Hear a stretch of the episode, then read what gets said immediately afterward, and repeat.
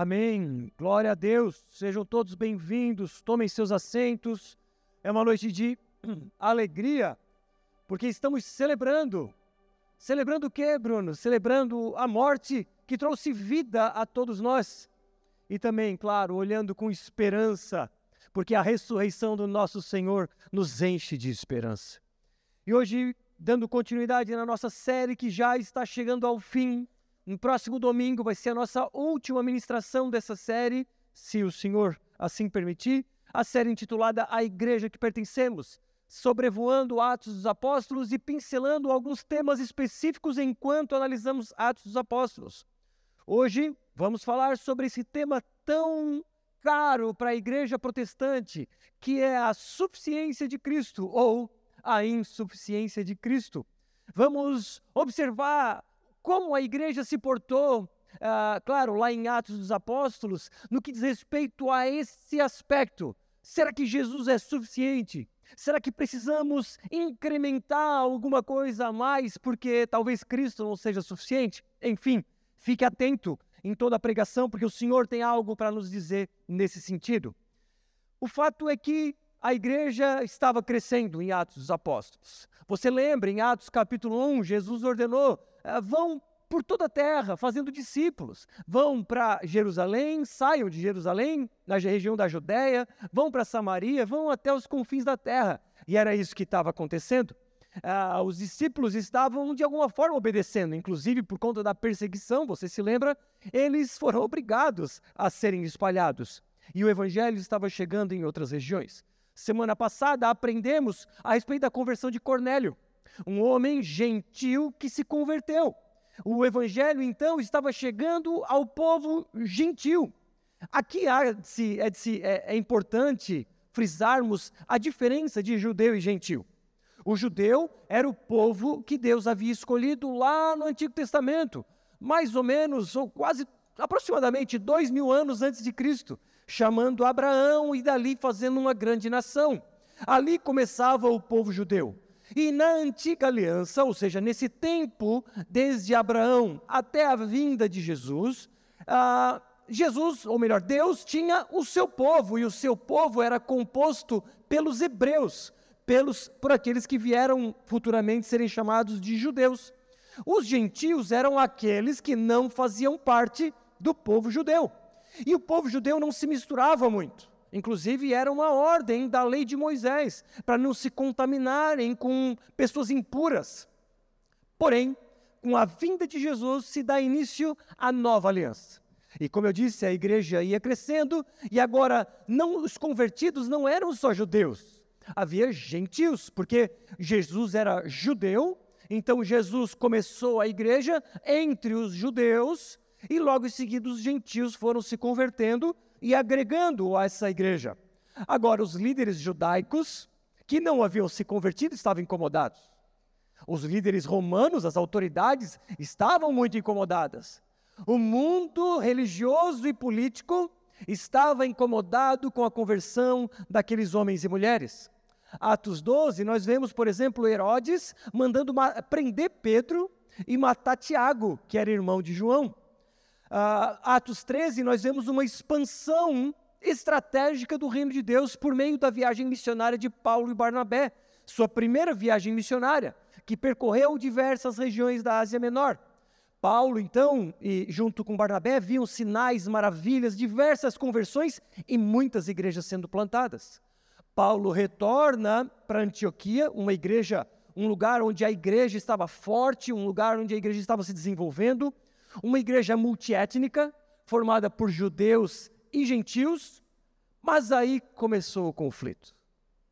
Ah, meus irmãos, igreja que se preze tem problema. E essa não era diferente.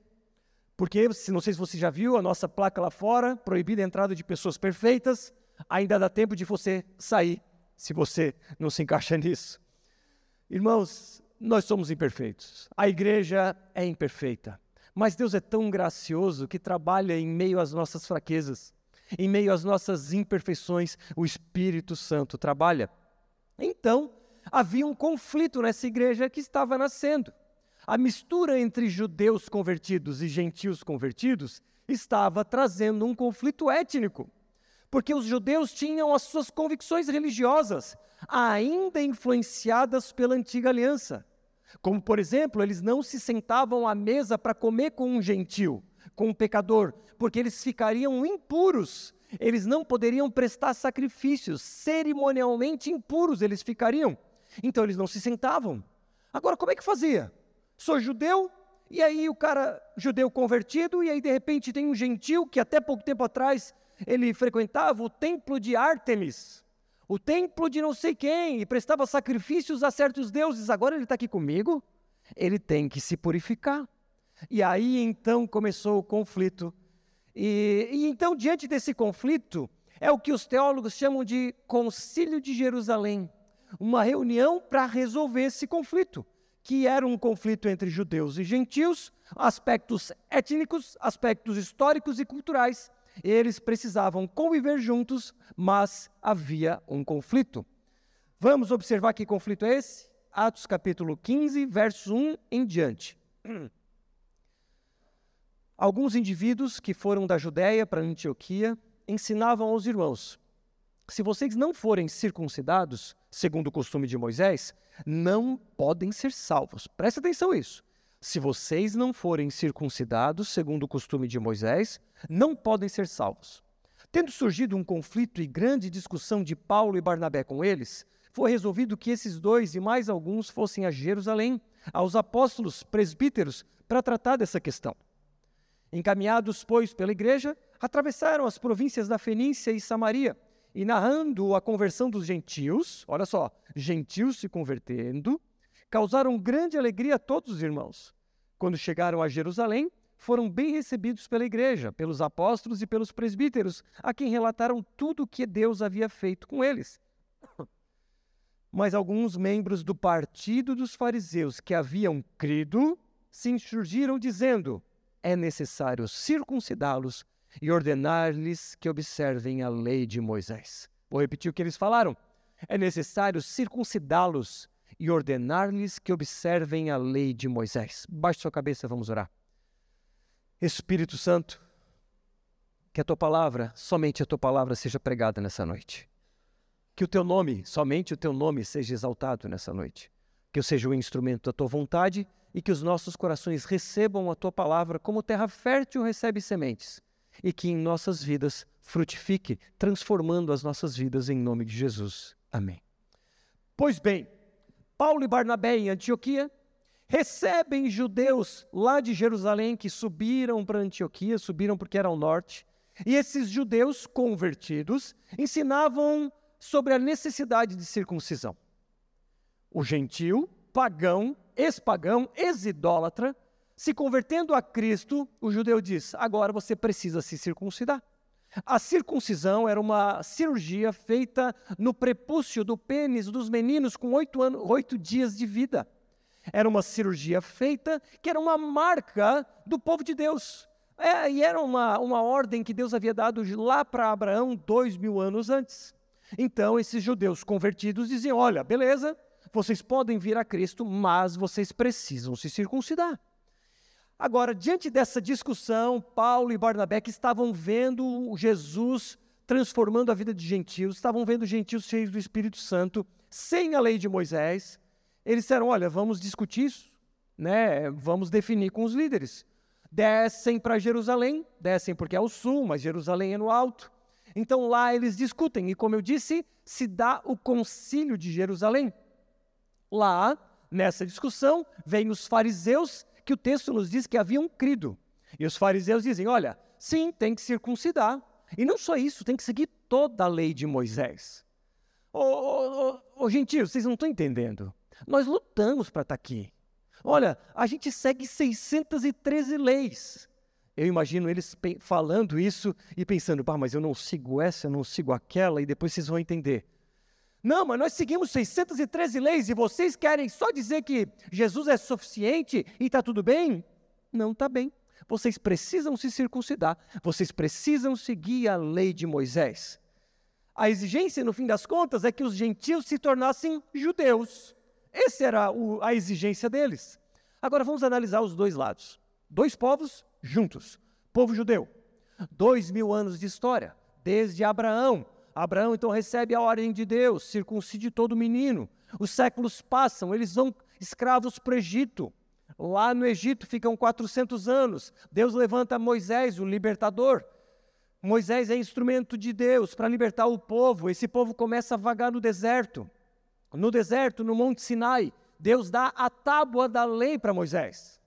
O, o, ali estava sendo definida uma nova aliança, antiga, claro, para nós hoje, a aliança do Sinai, um pacto entre Deus e o povo, um pacto com diversas leis, resumidas nas duas tábuas nos Dez Mandamentos. E ali então eles recebem essas leis, e aí quando você lê números levíticos, é, são, são textos difíceis de entender, fala sobre sacrifício de animais, fala sobre um monte de regras, de leis, aproximadamente 613 leis que eles deveriam seguir. Deveriam sacrificar animais, guardar o sábado, não podiam comer carne de porco, coitados, não podiam comer bacon. Não podiam comer outros animais que eram considerados impuros, enfim. Era, essas eram as leis necessárias para aquele tempo, vindas da parte de Deus. Dois mil anos de história fazendo essas regras, lutando para serem obedientes e tudo mais. Do outro lado do ringue, os gentios, vindos da idolatria, vários deuses, vindo, desculpa, vindos da idolatria, vários ídolos, né, por assim dizer, e vários deuses, claro, eram, eram politeístas, adoravam deuses de diversas ordens, prestavam sacrifício a diferentes deuses, tinham costumes completamente diferentes dos judeus, comiam o que o judeu considerava impuro, ah, praticavam imoralidade sexual das divers, de diversas ordens. Enfim, dos dois lados dois grupos completamente diferentes que agora ambos estavam se unindo, porque Jesus estava unindo esses povos. O Espírito Santo estava enchendo uns, enchendo os outros e juntando todos numa mesma igreja. A igreja, então, formada por esses dois povos. Né? Gentil não é um povo propriamente. Gentil era todo aquele que não era judeu. Então, mas o ponto é que Deus estava juntando pessoas de diferentes raças, etnias, tribos, línguas, costumes e histórias. Agora, diante desse desafio, como promover a unidade? Como aqueles dois povos viveriam unidos, em harmonia, tendo em vista as diferenças enormes entre um e outro? A maioria era judeu, porque lembra, Jesus era judeu, então a maioria, maioria vindo do judaísmo tinha essa antiga aliança como modus operandi. Tinha a aliança estabelecida entre Deus e Moisés como jeito de viver. E diziam, então, você quer Jesus? Ok, mas seja um judeu. Se, opa, perdão. Circuncide os seus bebês, meninos. Cumpra as leis de Moisés.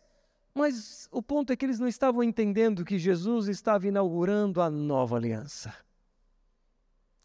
Jesus estava inaugurando uma nova aliança.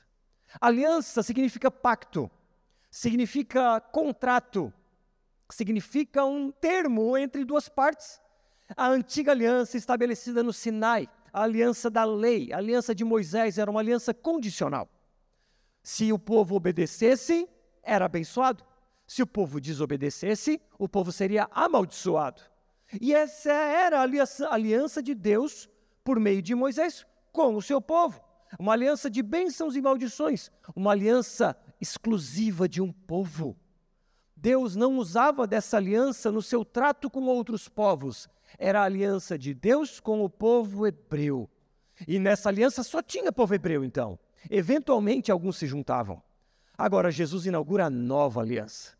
Uma aliança diferente, uma aliança incondicional, de amor incondicional, uma aliança na qual reúnem povos, ou melhor, reúne um povo que é composto por diferentes povos. É a igreja de Jesus, com árabes, com ah, asiáticos, com americanos, com brasileiros e assim por diante.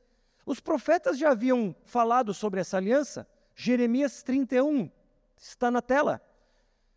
Eis aí vem dias, diz o Senhor, e ele falou isso séculos antes de Jesus, em que firmarei nova aliança com a casa de Israel e com a casa de Judá, não segundo a aliança que fiz com seus pais, no dia em que os tomei pela mão para os tirar da terra do Egito, pois eles quebraram a minha aliança, apesar de eu ter sido seu esposo, diz o Senhor.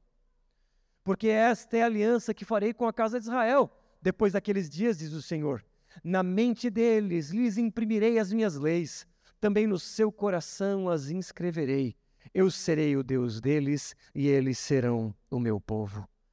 Era a nova aliança que começa com Jesus. Agora, o problema é que esses judeus convertidos estavam misturando as alianças. E você sabe, misturar coisas às vezes não dá certo. Misturar suco de uva com suco de maracujá não vai ficar legal.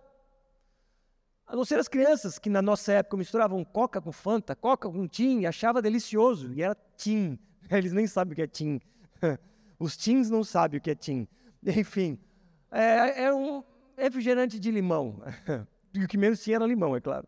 Enfim, a gente misturava essas coisas. Na nossa cabeça funcionava, porque era só para fazer diferente, mas é fato que era horrível. Ninguém mais faz isso, eu acho. Misturar coisas não fica legal. É, é, o Diego vai lá, faz a macarrão à carbonara.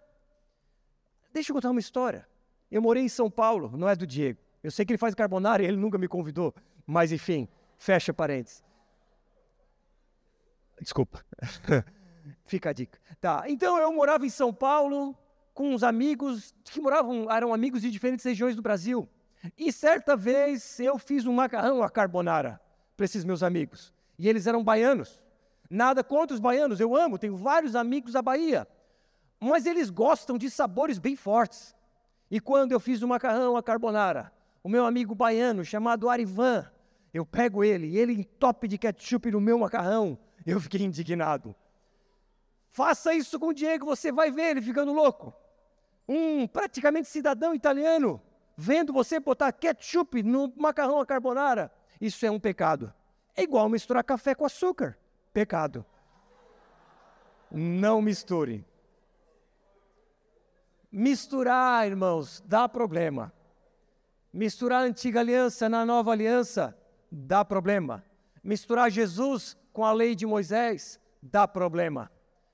Quando eu misturo a lei de Moisés com Jesus, no fim das contas eu estou dizendo que Jesus é insuficiente e você vai entender do que estou falando. A ideia é que a salvação e a aceitação do povo na família de Deus se dá pela fé, somente pela fé. E esses homens judeus convertidos, fariseus, estavam dizendo: precisamos acrescentar a lei de Moisés. Você precisa circuncidar. E o problema é que esse algo a mais já não é mais o Evangelho. E o problema é que essa heresia tem permeado esses últimos dois mil anos, e de vez em quando, ou melhor, de vez em sempre ela está presente. Jesus mais alguma coisa. E nesses casos em que acrescenta-se algo a mais do que Jesus, já não é mais o Evangelho, é uma heresia. E seja lá o que for, às vezes se acrescenta boas obras. Olha, para ser salvo, aceite Jesus como seu Salvador e Senhor, mas você tem que fazer isso, isso e aquilo para ganhar salvação ou para não perdê-la. Olha, aceite Jesus, mas você tem que seguir esses rituais, senão você vai perder sua salvação. Tudo isso é dizer Jesus mais alguma coisa. Tudo isso é pegar um pouquinho do sangue de Jesus e acrescentar boas obras, rituais, ou seja lá o que for. Seja para receber a salvação, ou seja para manter a salvação. Irmãos, a salvação não foi conquistada por nós. Tampouco a salvação é mantida por nós. Quem a conquistou em nosso favor foi Cristo na cruz do Calvário. E tudo que você quiser acrescentar, você está dizendo: o sangue de Cristo não é suficiente. A salvação é mantida até o fim, porque aquele que começou a boa obra é fiel para cumprir. Ela é mantida pelo poder do Espírito Santo. E se você disser, não, eu preciso acrescentar boas obras, obediência, rituais, você está dizendo, o sangue de Cristo não é suficiente. E dizer que Jesus, pelo menos nas entrelinhas, não é suficiente, é uma heresia e não levará estes à eternidade com Ele. Porque estão dizendo, eu quero Cristo, mais alguma coisa. Esses vão chegar no céu para entrar, de repente, a porta junto com São Pedro, e Pedro vai dizer: E aí, que tens para me oferecer? Ah, eu tenho para te oferecer o sangue de Cristo, mas essa lista de coisas boas que eu fiz. Pedro vai dizer: sinto muito, aqui não é seu lugar. Não se esqueça, faça um bilhete, anote aí, bote no lembrete celular. Quando chegar no céu, diga somente o sangue. A salvação é conquistada e mantida pelo poder do Espírito Santo. Não é por ser dizimista fiel, não é por ser pertencente a uma denominação como a Viva. Só os da Viva vão ser salvos. Não é sobre guardar sábado, não é sobre não comer bacon, aliás, é pecado aquele que não gosta. Não é sobre não usar certo tipo de roupa, não use batom, não use maquiagem, senão você vai para o inferno. Não é sobre não jogar futebol, não é sobre homem não usar bermuda, mulher não usar calça e assim por diante. Nada disso. Isso nada a ver tem com o Evangelho. Não podemos acrescentar nada à cruz do Calvário. Isso se chama legalismo. Isso se chama autojustiça. É você acrescentar mérito. É você buscar favor. Mas isso contradiz a graça. A salvação se dá pela graça. E graça significa algo que não merecemos, simplesmente ganhamos. E se você disser, não, eu tudo bem, eu ganho, mas eu preciso me esforçar para manter, então não é graça, é mérito. O mérito pode estar na tentativa de ganhar e na tentativa de manter. Isso não é graça, a graça é do início ao fim, é Ele quem faz e nada podemos acrescentar. Trazer a lei de Moisés para a antiga aliança vai dar uma confusão. Sabe o que, que, que, a gente vai ver? A gente vai ver ah, o pastor sendo ungido com óleo. A gente, porque a unção com óleo era só para rei, sacerdote e profeta. Por que, que unge pastor com óleo? Porque acha que pastor é sacerdote. Errado. Isso é coisa da antiga aliança. A antiga aliança vai dizer que isso aqui é o templo. Errado. Isso aqui não tem nada de sagrado. O templo não existe mais. O templo somos nós. Né? Não existe um templo físico, somos nós. Isso aqui é só um prédio. As pessoas vão dizer que isso aqui é altar. Alguém é que sacrifica animal aqui? Não, isso aqui é palco. Não tem nada de sagrado. Não, não posso subir no altar que é sagrado. Preciso me santificar. Antiga aliança. Trazer a, a ideia da purificação para fazer algo. Não, antes eu preciso me santificar. Preciso me purificar para poder pregar, para poder cantar. Peraí, então nos outros dias está tudo bem. Não, eu só vou andar na linha essa semana porque eu vou cantar domingo. Porque eu vou pregar domingo. Ah, então nos outros dias está tudo certo, não preciso andar em, na linha. Mentalidade da antiga aliança. Deus vai derramar a ira sua sobre os seus filhos. Antiga aliança.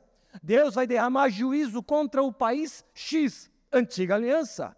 Irmãos, a mistura da antiga aliança justificou a morte de pessoas que não se convertiam ao cristianismo, sabia?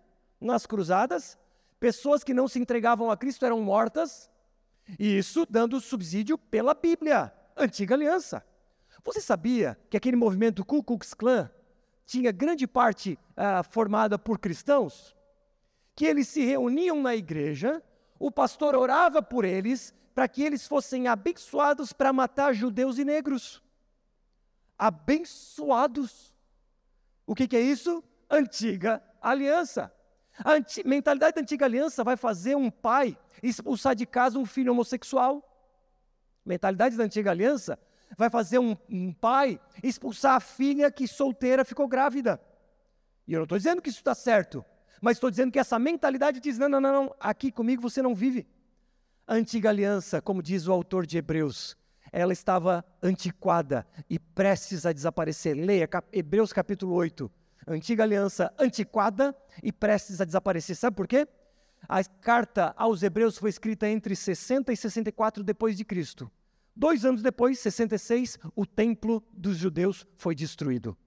Ali não haveria mais sacrifício e hoje não tem mais. Ou seja, a antiga aliança havia acabado. Mas Jesus inaugura a nova aliança e você vai ver Jesus mudando o entendimento para as nossas vidas. Você vai ver Jesus confrontando os, o, desculpa, os fariseus e os fariseus se sentindo ofendidos com o novo ensinamento de Jesus. Jesus, por exemplo, agora com a nova aliança, vai entender que a família dele não é composta só por judeus, mas por pessoas de todas as raças, tribos, nações, línguas e etnias. O Antigo Testamento dizia que, olha, precisamos matar essas pessoas para conquistar suas terras. O Antigo Testamento dizia ah, uma oração em Salmos: Senhor, esmaga a cabeça dos seus filhos contra a pedra. Era uma oração do povo judeu contra os babilônios. Aí imagina o crente hoje orando: Senhor, esmaga a cabeça dos filhos dos argentinos contra a pedra. Por mais mal que você deseje ao argentino, mas nem tanto. Irmãos, percebe que a mentalidade de Antigo Testamento, aí Jesus vai dizer: não, não, ame os seus inimigos, ore por aqueles que vos perseguem. Não, se alguém der um tapa na face, dê o outro lado da face. Se alguém mandar andar uma milha, ande duas. Ah, ah, os adúlteros poderiam ser apedrejados no Antigo Testamento. E você conhece a história. Os líderes religiosos prontos para apedrejar a mulher. Jesus diz: atira a primeira pedra que não tem pecado. Na antiga aliança, apedrejar adúltero. Na nova aliança, perdoar adúltero. Na antiga aliança, a, a ideia de que eles entenderam, pelo menos, de que, que, que, que assassinar era o ato de tirar a vida de alguém. Jesus diz: não, não. Assassinar é quando você está irado no seu coração, ali você já é um assassino. Jesus vai dizer: não, o, o adultério não se dá quando você fica com, uma, com outra mulher ou fica com outro homem. O adultério se dá quando no seu coração existe um desejo de adulterar, ali você já pecou. Enfim, percebe que Jesus trouxe um novo entendimento, um novo olhar a respeito, porque era uma nova aliança que estava nascendo. E misturar essas alianças é perigoso. Misturar essas alianças significa dizer que Jesus não é suficiente. Então, eles lá discutindo sobre isso, né, desceram de Antioquia para Jerusalém e vamos conversar. Ó, estamos com esse problema. Judeus e gentios não estão se dando bem. Os judeus querem que a gente coloque a lei de Moisés para todos os gentios. E aí vem Pedro em sua defesa. Verso 6. Então os apóstolos e os presbíteros se reuniram para examinar a questão. Havendo grande debate, Pedro tomou a palavra e disse: Irmãos, vocês sabem que desde há muito Deus me escolheu entre, vo entre vocês para que da minha boca os gentios ouvissem a minha a palavra do evangelho e crescem. E Deus, que conhece os corações, lhes deu testemunho, concedendo o Espírito Santo a eles, como também o havia concedido a nós. E não estabeleceu distinção alguma entre nós e eles, purificando-lhes o coração por meio da fé. Olha só. O judeu tinha que se purificar em rituais. E Pedro diz: Deus os purificou seus corações por meio da fé. Agora, pois, porque vocês querem tentar a Deus pondo sobre o pescoço dos discípulos um jugo que nem os nossos pais puderam suportar, nem nós? Pedro reconhecia a dificuldade da lei. Pedro reconhecia que nem ele, nem os antepassados conseguiam cumprir os 613 mandamentos integralmente todos os dias. Mas cremos que somos salvos pela graça do Senhor Jesus, assim como eles. Então, nessa reunião, junto com os apóstolos e presbíteros, né, Pedro, Paulo e Barnabé estão nessa reunião. Pedro toma a palavra e diz: Olha, eu já presenciei a conversão de diversos gentios, e vocês sabem disso. Os gentios receberam o Espírito Santo. E eles se tornaram puros, não por rituais, mas foi pela fé. Pedro, no fim, está dizendo: olha, não podemos misturar as alianças. Isso se dá pela graça mediante a fé. Ninguém se purifica a si próprio, mas o sangue de Cristo que nos justifica, que nos faz puros, que nos faz santos, que nos faz considerados perfeitos. Os 613 mandamentos eram um fardo muito grande para carregar, que ninguém conseguiu e ninguém conseguiria. E aí Pedro deve ter lembrado quando Jesus disse: Venham a mim todos vocês que estão cansados e sobrecarregados, e eu vos aliviarei. Tomem sobre vocês o meu jugo e aprendam de mim, porque eu sou manso e humilde de coração, e vocês acharão descanso para a sua alma, porque o meu jugo é suave e o meu fardo é leve. Jesus está dizendo: a lei que vocês carregam é pesada, o fardo é duro, mas em mim eu darei a vocês uma nova aliança. Uma nova aliança que não é mais por mérito, é por graça. Não é mais desobedeceu, amaldiçoado, obedeceu, abençoado, não. Eu amarei vocês de forma incondicional. É leve, o meu fardo é suave. E claro, havia ali um coração cheio de hipocrisia daqueles líderes religiosos, sabendo que eles não conseguiam manter, eles queriam colocar esse fardo pesado nos ombros daqueles que estavam chegando a Cristo. Jamais conseguiríamos, meus irmãos, manter a salvação por obediência, é graça. E nós não podemos colocar esse fardo nos nossos ombros uns dos outros. Nem eu posso colocar o fardo da lei de Moisés nos meus ombros, nem colocar nos ombros de vocês. Porque isso é misturar as alianças, isso é acrescentar algo mais. Sem, sempre foi e sempre será pela graça. E outro problema nisso, além de trazer a aliança de Moisés, é criar novos pecados. Aí vem a igreja e diz: tatuagem é pecado, futebol é pecado, maquiagem é pecado, homem usar bermuda é pecado, mulher usar calça é pecado, mulher de biquíni, então, inferno direto, e tantas outras coisas. Irmãos, precisamos ter cuidado para não colocar fardos nos ombros daqueles que estão chegando a Cristo. Pedro disse nessa fala: isso é tentar a Deus. Não podemos é, é, nem jogar nos nossos ombros, tampouco naqueles que estão ao nosso lado. Então Pedro se levanta e defende: olha, não, é só pela fé, eles, nós todos fomos salvos pela graça. Eu estou vendo os gentios se convertendo, não podemos colocar fardo pesado em seus ombros, é só pela fé. Aí vem Paulo e Barnabé. Desculpa, deixa eu citar um verso que está na tela. Isso.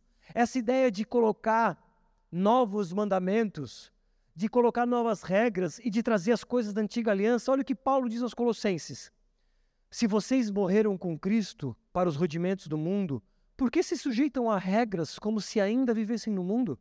Não toquem nisso, não coma disso, não pequem naquilo, não peguem naquilo. Todas essas coisas se destroem com o uso são preceitos e doutrinas dos homens. De fato, essas coisas têm aparência de sabedoria ao promoverem um culto que as pessoas inventam, falsa humildade e tratamento austero com o corpo. Mas elas não têm valor algum na luta contra as inclinações da carne. Essas regras não têm poder em frear as nossas paixões. Diga para um dependente químico: não use mais droga. Você acha que ele vai conseguir com essa fala? Não vai essas regras, ainda que, claro, ele deva fugir das drogas, sim, é evidente, mas simples regras não promovem transformação. Então, Paulo e Barnabé, nessa reunião, também se levantam. Em especial, Paulo toma a palavra. E toda a multidão silenciou, passando a ouvir Barnabé e Paulo, que contavam quantos sinais e prodígios Deus tinha feito por meio deles entre os gentios. Desculpa, só até aqui. Então, Paulo começa a corroborar com Pedro. Olha, Pedro tem razão. Eu, eu e Barnabé fizemos uma viagem, vocês sabem, percorremos diversas cidades ao redor do mar Mediterrâneo e milhares de pessoas se converteram. Vimos sinais, vimos milagres. E esses sinais e milagres eram uma evidência de que Deus estava operando nos gentios. E era uma evidência de que aquele discurso, a pregação da graça mediante a fé, estava promovendo resultado. Paulo não estava pregando a lei de Moisés. E mesmo assim, sinais, milagres e conversões estavam acontecendo. Ou seja, contra fatos não há argumentos. E último ponto, então, o conselho, ou melhor dizendo, a orientação de Tiago. O que, que Tiago vai concluir no verso 13? Depois que eles terminaram, Tiago tomou a palavra e disse: Irmãos, ouçam o que tenho a dizer. Simão acaba de relatar, Pedro, né? Simão Pedro, acaba de relatar como, primeiramente, Deus visitou os gentios a fim de constituir entre eles um povo para o seu nome. Com isso, concordam as palavras dos profetas, como está escrito. Aí ele vai dizer: olha, o que Pedro está dizendo é o que os profetas estavam dizendo há séculos antes. Depois disso, voltarei e reedificarei o tabernáculo caído de Davi, reedificarei as suas ruínas e o restaurarei para que o restante da humanidade busque o Senhor juntamente com todos os gentios sobre os quais tem sido invocado o meu nome, diz o Senhor, que faz essas coisas conhecidas desde os tempos antigos. Agora, isso aqui é fundamental, olha só. Por isso, julgo que não devemos perturbar aqueles que entre os gentios se convertem a Deus. Olha, essa aqui é a versão NAA, Nova Almeida atualizada. Olha o que a versão NVI diz aqui. Portanto, julgo que não devemos pôr dificuldades aos gentios que estão se convertendo. Pedro está dizendo: olha, não vamos dificultar a vida deles. Não vamos colocar esse fardo de regras que eles não vão conseguir. E o texto continua no verso 20. Mas escrever-lhes que. Então ele ia escrever uma carta. Com o quê? abstenham-se das contaminações dos ídolos, bem como da imoralidade sexual, da carne de animais sufocadas e do sangue.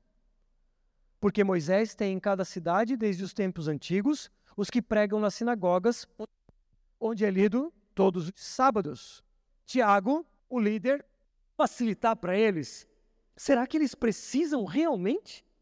Será que eles precisam seguir a lei de Moisés? Será que eles precisam se tornarem judeus? Tiago então está corroborando o que Pedro disse, está corroborando o que Paulo disse. Então, irmãos, a conclusão que eles chegam era, era: olha, precisamos tirar as barreiras. Não podemos misturar a antiga e a nova aliança. Não podemos colocar regras humanas. Não podemos misturar Jesus com regras. É somente Jesus. É o que a reforma vai dizer: solos Cristos. Somente Cristo. Somente a graça. Somente a fé. Não podemos acrescentar regras. Não podemos acrescentar normas para conquistarmos a salvação e mantermos a salvação é sobre a fé naquilo que Cristo fez. E o problema é que hoje, ao longo desses dois mil anos e ainda hoje, a igreja continua inventando regras. Ela diz: não, não, não, eu lutei muito, não vai ser fácil para ti, não. Não, tem que, tem que se esforçar. Claro que tem que se esforçar, mas esse esforço não tem peso de salvação. Esse esforço não tem peso para a manutenção da nossa salvação, é tudo pela graça mediante a fé. E finalmente, então, ele dá a resolução final. Vamos abraçar a lei de Moisés, 613 mandamentos para os gentios, vamos misturar aliança? Não. Ele diz quatro coisas. Verso 20. Mas vamos escrever-lhes então o quê? Para que essa carta chegasse lá em Antioquia. Um, se abstenham das contaminações dos ídolos. 2. Bem como da imoralidade sexual. 3. Da carne de animais sufocados. 4. Do sangue. Isso era o que eles deveriam fazer. Aí você deve, deve estar dizendo assim: ai, ai, ai, hoje ao meio-dia eu comi uma picanha cheia de sangue. Pequei. Calma. Calma, não jogue esse fardo sobre seu ombro, porque pecado é comer picanha bem passada. Então, dos 613 mandamentos, agora eram quatro. Mas qual é o ponto em questão? O ponto era a comunhão entre dois povos. As quatro normas tinham como objetivo unir os dois povos, porque para os judeus seria impossível se sentar à mesa de alguém que havia comprado carne sacrificada a ídolos. Ambos os povos deveriam fazer concessões. Vamos observar os quatro pontos então. Contaminações dos ídolos. O que acontecia? Era muito comum comprar carne no mercado e essa carne ela era, ela vinha de templos pagãos. Se sacrificava animais a outros deuses e essa carne não era comida, ela podia ser aproveitada, se vendia no templo. É igual o churrasquinho de gato do Criciúma que pega carne de, de sacrifício de animais. Não? Brincadeira. É igual pegar o frango do domingo à noite que foi comprado ali no trevo do Naspolini pega uma carne sacrificada a ídolo e vende. Isso era comum, mas para o judeu isso era um absurdo, só para o judeu. É, para ele, se sentar à mesa com alguém que tinha comprado uma carne no mercado e havia sido comprada de um sacrifício de animais, aquilo era impossível. Era um, era um absurdo para ele. Então, como é que esses, esses dois povos caminhariam juntos? Se isso poderia acontecer? Mas perceba que o problema não está na carne sacrificada ao ídolo. Paulo vai dizer aos Romanos, em Romanos 14, e aos Coríntios, em 1 Coríntios 10, que a ofensa, o pecado não está na carne. Se não souber que é carne sacrificada a ídolos, está tudo bem, ou seja, relaxe se você comeu o frango que foi comprado ali no trevo. Ou está tudo certo, o pecado não está na carne em si, o pecado estava na consciência. O pecado estava em achar que aquilo era pecado.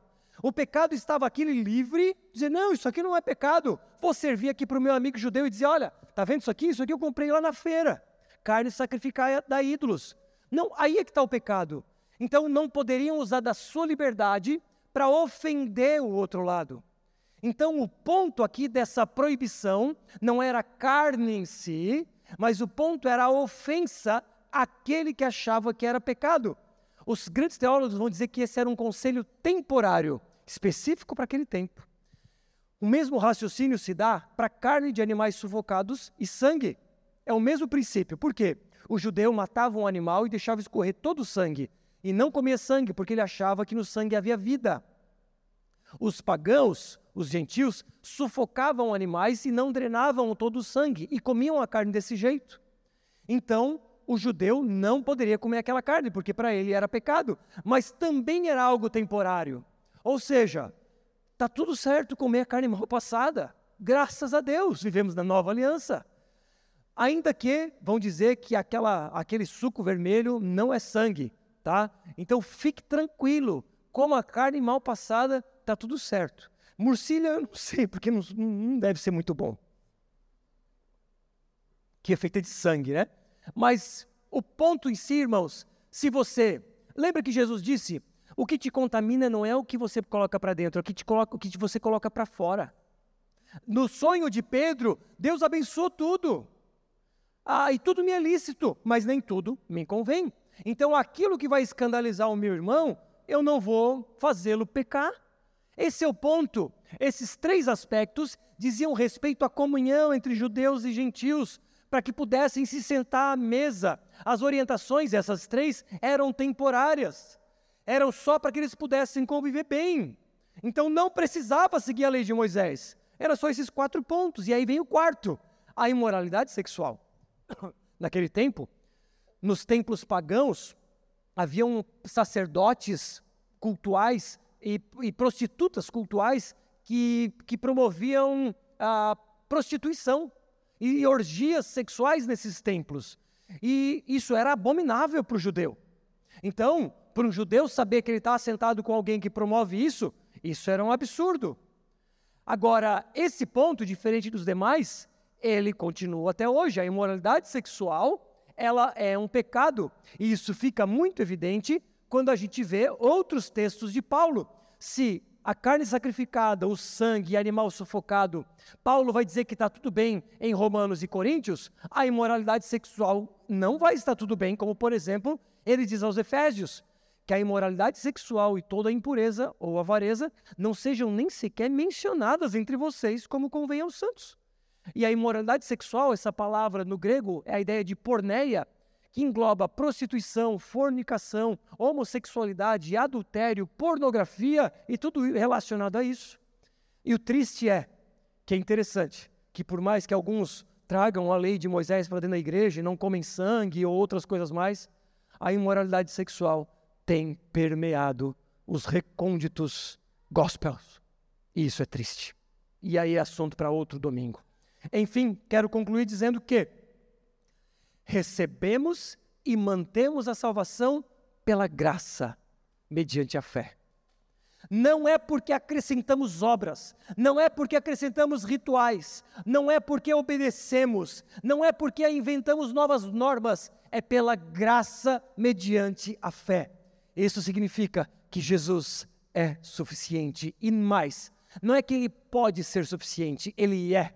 Por isso nós não podemos acrescentar nada, nem para conquistar a salvação, nem para manter a salvação. Então eu trago alguns passos. Não invente nem siga regras humanas. Não invente nem siga regras humanas. Siga as escrituras. Só que para isso você precisa conhecer. Como conhecer? Venha nos cultos, faça seu devocional e faça a escola do discípulo. Segundo semestre, vamos ter a segunda turma. Quem não se inscreveu, faça. Não abrimos as inscrições ainda. Segundo semestre, segundas-feiras à noite. E quem está na primeira fase, que precisa assistir todas as aulas por vídeo, se perdeu alguma aula, vai para a fase 2. São quatro fases ao total. Então, escola do discípulo, você vai aprender o que é palavra de Deus, o que é regra humana, o que é a lei de Moisés. Outra coisa, não traga os conceitos da antiga aliança para a nova. Cuidado, não podemos misturar tragas princípios norteadores, mas não aplicações diretas. Cuidado! Como saber isso? Escola do discípulo. Mostre Jesus para as pessoas e não um conjunto de regras. Mostre o evangelho genuíno. Não sabe como mostrar o evangelho genuíno, como mostrar Jesus para as pessoas? Venha na escola do discípulo. E por fim, talvez você esteja pensando: bom, Bruno, se é tudo pela graça, se é tudo pela fé, eu não, não posso acrescentar nada, eu vou ficar tranquilo de boa. Eu vou ficar vindo nos cultos, beleza? Vou ficar vindo na escola do discípulo. Só quero aprender. Deixa eu no meu canto aqui. Irmãos, se somos salvos pela graça mediante a fé, nós devemos uma resposta. E a nossa resposta, ela não pode ficar de palavras. Oh, Jesus, obrigado porque o Senhor me salvou. Não. Ela precisa redundar em vida prática. As obras são uma consequência. Salvos pela graça mediante a fé, como Paulo vai dizer aos Efésios, para as boas obras. Então, a recomendação que Deus nos dá nessa noite é: não acrescente nada, porém, viva expressando essa gratidão. De que forma? Obedecendo, vivendo conforme Deus deseja e servindo, para que você possa sentar-se aí ou estar em casa assistindo pela internet, é necessário um batalhão de pessoas. O ministério infantil tem ralado, e aqui é um exemplo. Ralado, irmãos, nós precisamos, nós temos hoje três turmas de ministério infantil, precisamos de uma quarta. Sabe por que, não fazemos? Precisamos, precisamos que você ajude. Queremos fazer um culto de manhã aqui. Sabe por que não fazemos? Porque precisamos que você ajude. Então, o meu convite é que você reflita sobre tudo que foi falado, sobre salvação pela graça mediante a fé. É Jesus que faz, eu recebo por amor, Ele me ama. Mas como é que isso desemboca? Serviço. Pense sobre isso. Senhor, que a nossa gratidão não seja somente de palavras. Que tudo isso que aprendemos nessa noite, de que o teu sangue é suficiente, que a graça do nosso Senhor Jesus é derramada sobre a vida de pecadores, nós recebemos isso com tamanha alegria e que cabe a nós respondermos em obediência, respondermos servindo. Senhor, que o coração de cada um aqui seja impactado por essa palavra, por essa verdade que o Senhor traz a nós, e eu me incluo nisso, para que constrangidos com tamanho amor, vivamos uma vida sim de obediência e uma vida de serviço. Tudo isso como resposta de gratidão.